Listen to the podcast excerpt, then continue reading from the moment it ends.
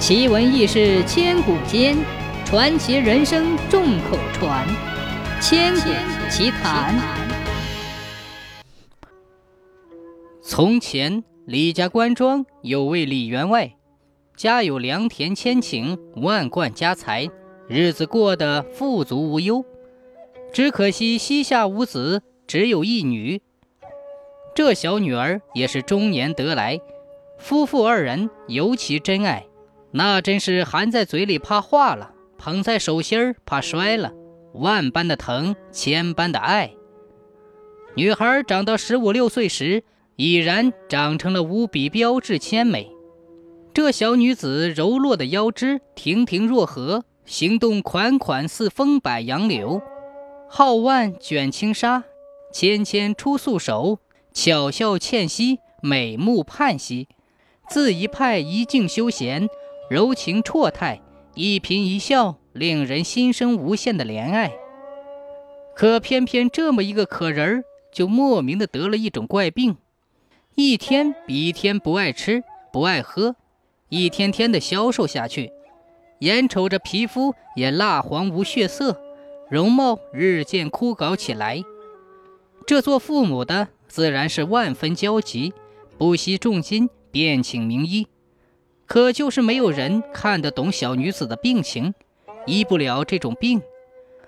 眼瞅着若花朵般水灵的小女子，似被吸干了水分，说话间要凋零的模样。李员外不是一般的焦急，急急地放出话去：谁要是能治好小女的病，不仅把所有的家产都无偿的奉送，更是将小女子终身托付。还别说，这话一放出，没几天，还真有医道高深的郎中前来应诺。只是这郎中确实年轻，生得高挺俊拔，鼻正口方，一派书生的做派。只是医道不知是否高深，不过也实在是病急乱投医，只能让这后生来看一看。敢问这位大夫，小女的病，你可有办法医治？啊哈！烦请员外带路，先让我看看小姐的病症吧。在员外的带领下，来到了小姐的闺房，望闻问切，细细的询问了一番。出了门，并不多言，只绕着房前屋后转了一圈。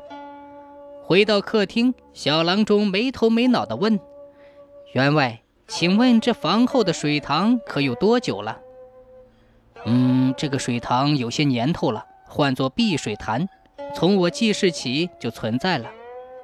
这水可是一直这样的清澈，一直这样满满的吗？嗯，是啊，这水一直都这样清澈。只是这水确实也奇怪，不管枯水期还是雨季，塘里的水都保持这样的形状。那便是了。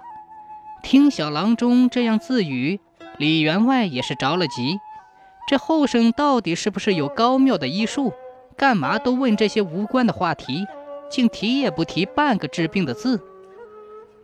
大夫，你看小女这病，嗯，我多了解一些，也就是为小姐治病做准备。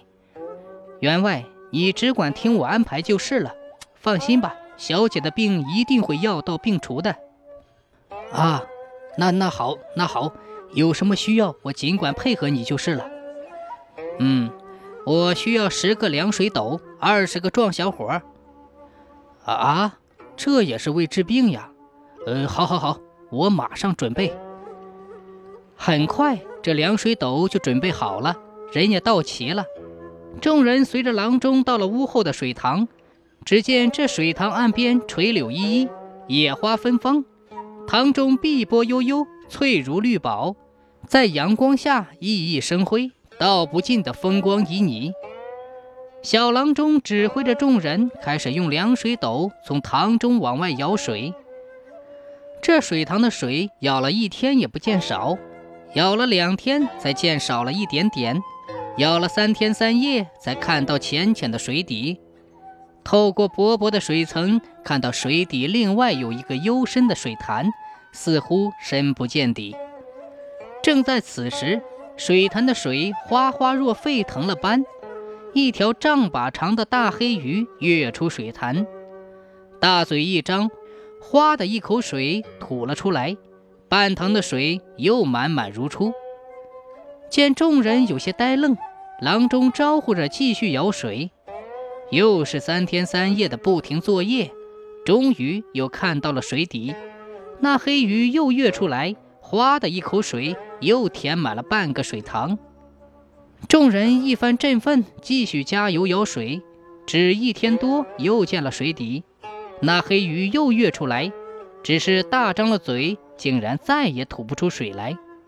郎中见状，招呼众人下水塘底，鱼叉铁钩一番上阵，终于把黑鱼给打死了。